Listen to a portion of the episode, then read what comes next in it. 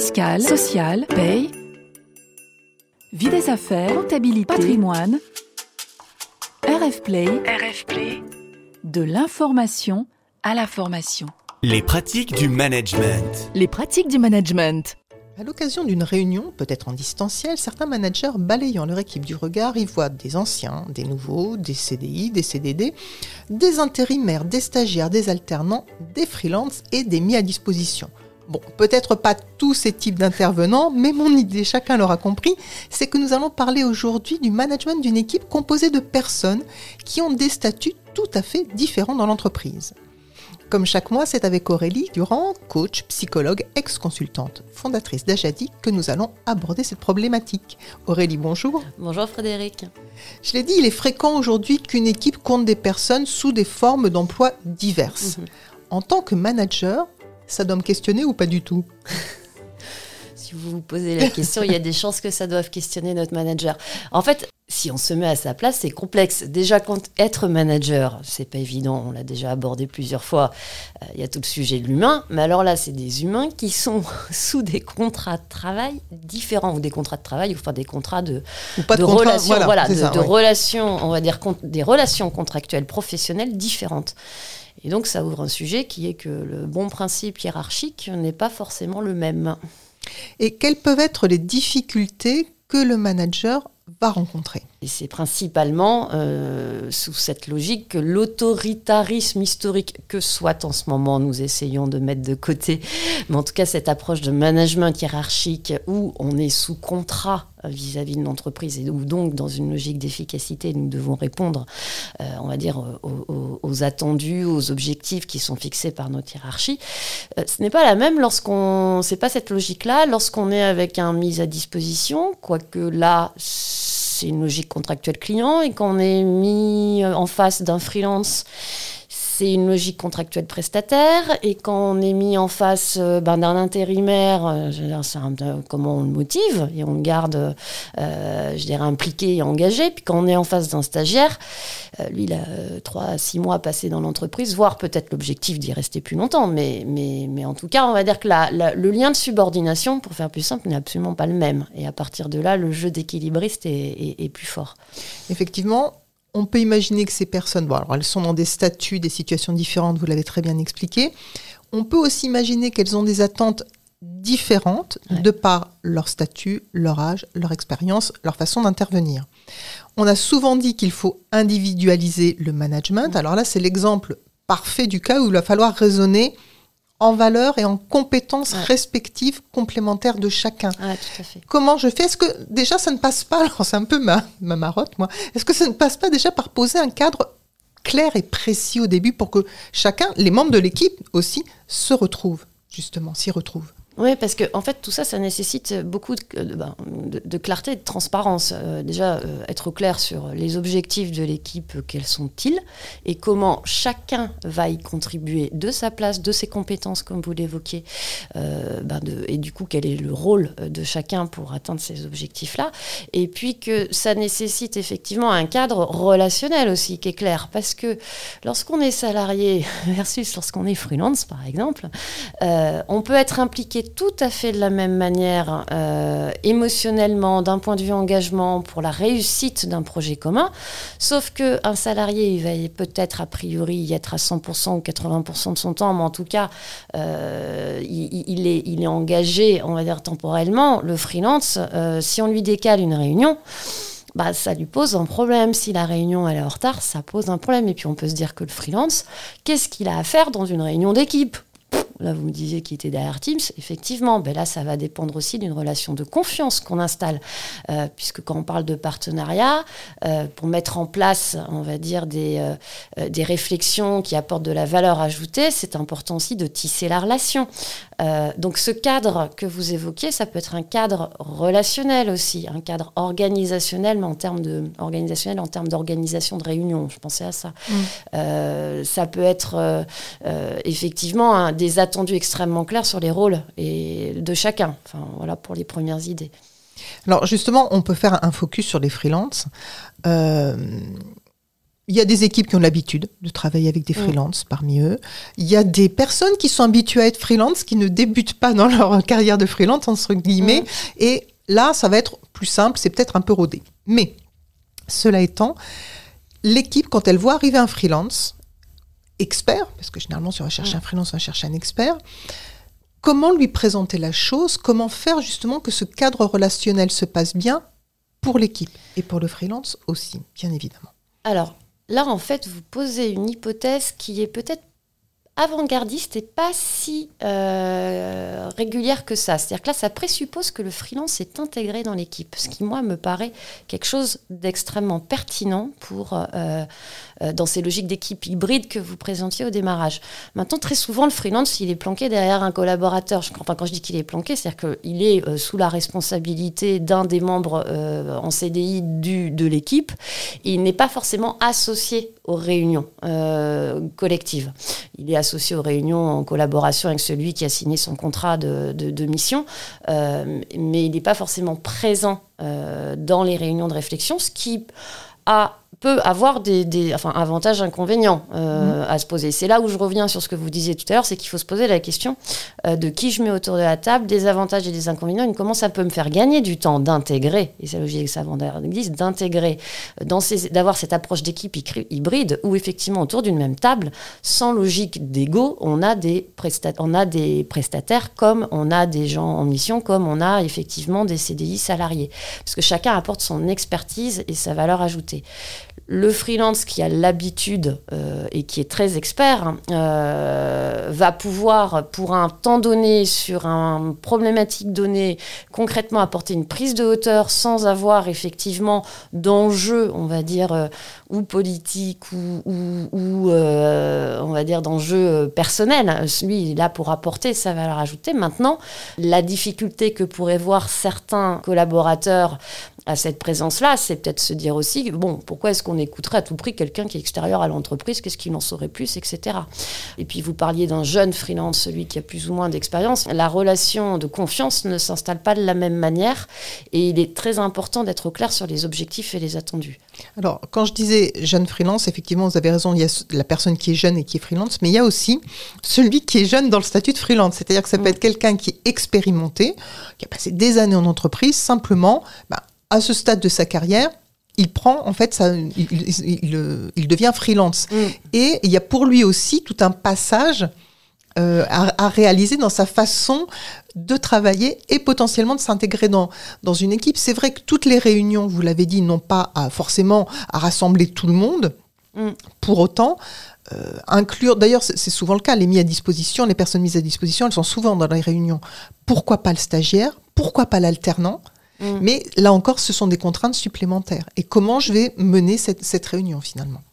Alors, lorsque vous avez une réunion dans laquelle, effectivement, autour de la table, vous avez l'alternant, le stagiaire, alors le mise à disposition, que je, qui, qui est effectivement, lui, euh, contractuellement détaché par euh, une autre entreprise prestataire et qui, qui, dans un sens, remplace un poste euh, existant. Et puis que vous avez là-dessus un freelance euh, qui est présent pour son apport d'expertise, mais qui n'a pas forcément l'expérience de la posture extérieure, parce Oui. que c'est, c'est- la, la place, c'est pas évidente. C'est à la fois un apport d'expertise, mais c'est également un, euh, comment dire, comme son temps est facturé, euh, c'est aussi comment est-ce qu'il optimise sa valeur ajoutée en fonction de cette facturation de temps et comment c'est pas perçu comme étant euh, il nous facture du temps, point.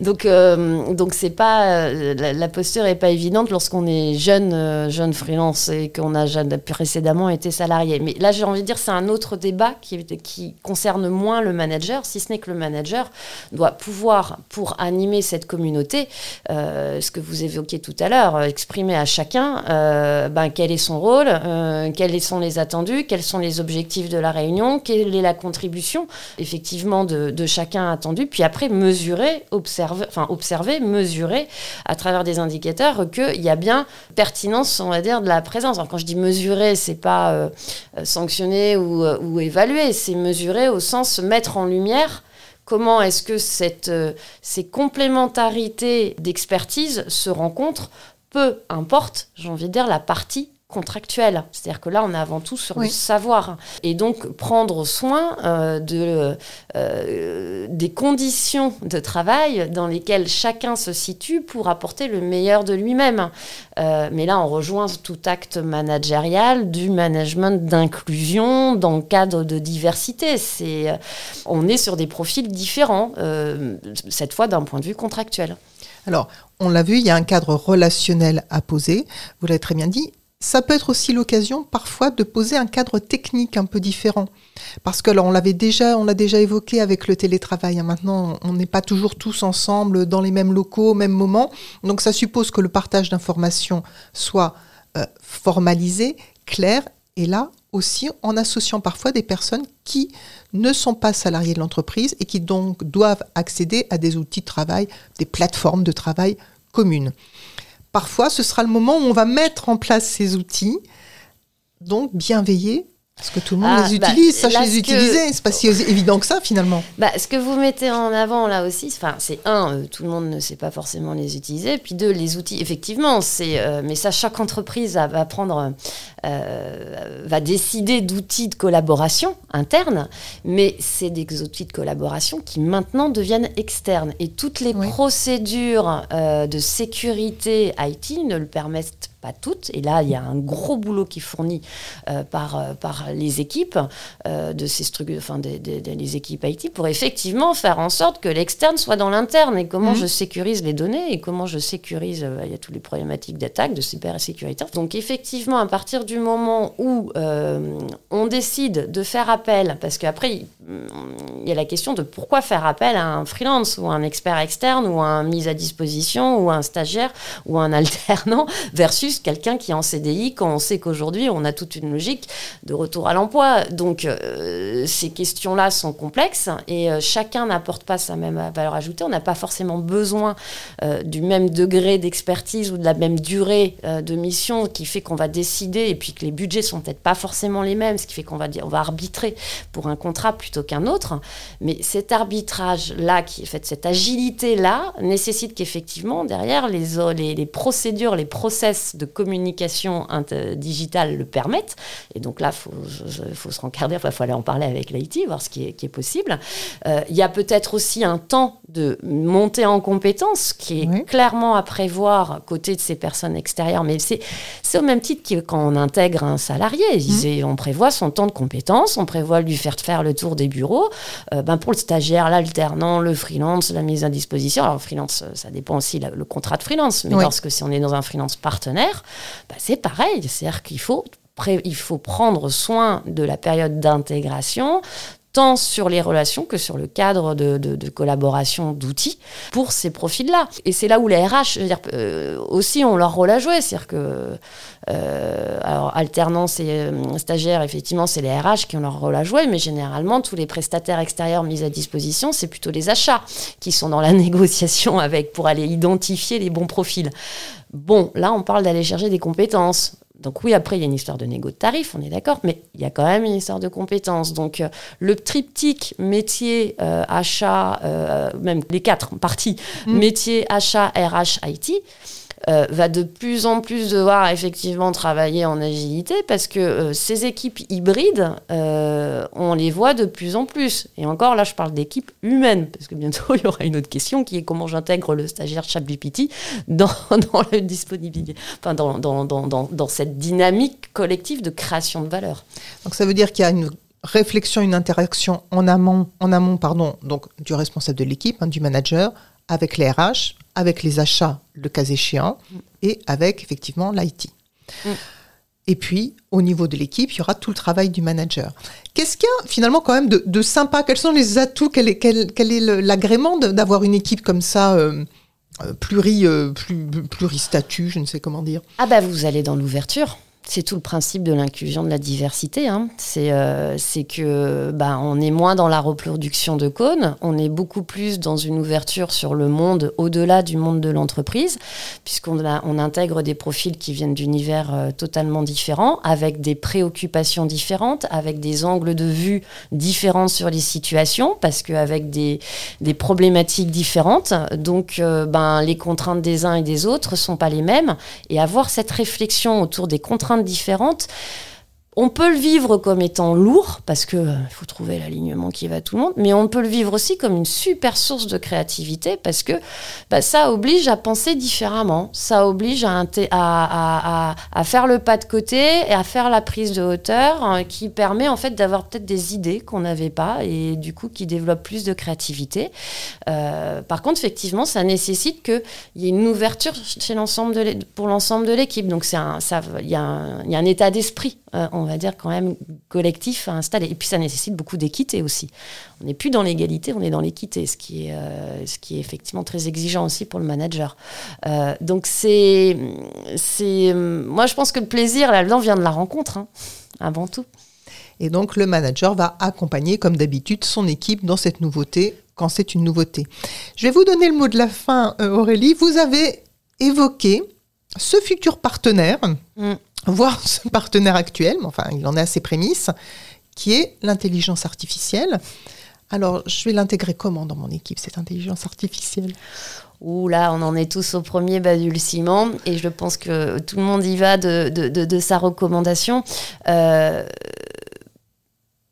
je pense qu'il est important que tout le monde en parle et surtout que tout le monde essaye en fait et expérimente parce qu'on a tous un usage extrêmement différent euh, de cette intelligence artificielle. Ce qui compte, c'est que chacun arrive bien à comprendre les tenants, les aboutissants, les avantages, les risques, la confidentialité, l'éthique, euh, les données qui sont derrière. Ça, c'est important d'un point de vue entreprise, mais aussi que chacun expérimente sans chercher à copier l'autre qui voilà, qui pose des questions, qui teste, qui voit ce qu'il en est et qui lui, qui, entre guillemets lui parle, euh, même si derrière euh, c'est que sont que des algorithmes.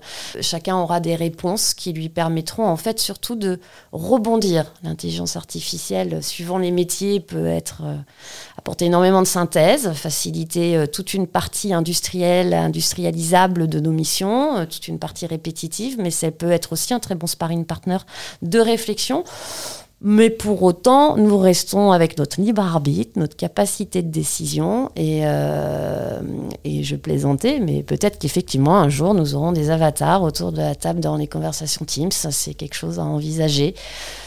Nous en reparlerons dans quelques années. Effectivement, nous verrons ça dans quelques années.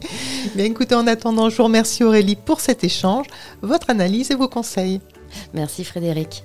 Merci à vous de votre écoute. Je vous rappelle que vous pouvez retrouver toutes nos pratiques du management sur rfplay.fr et sur les plateformes d'écoute.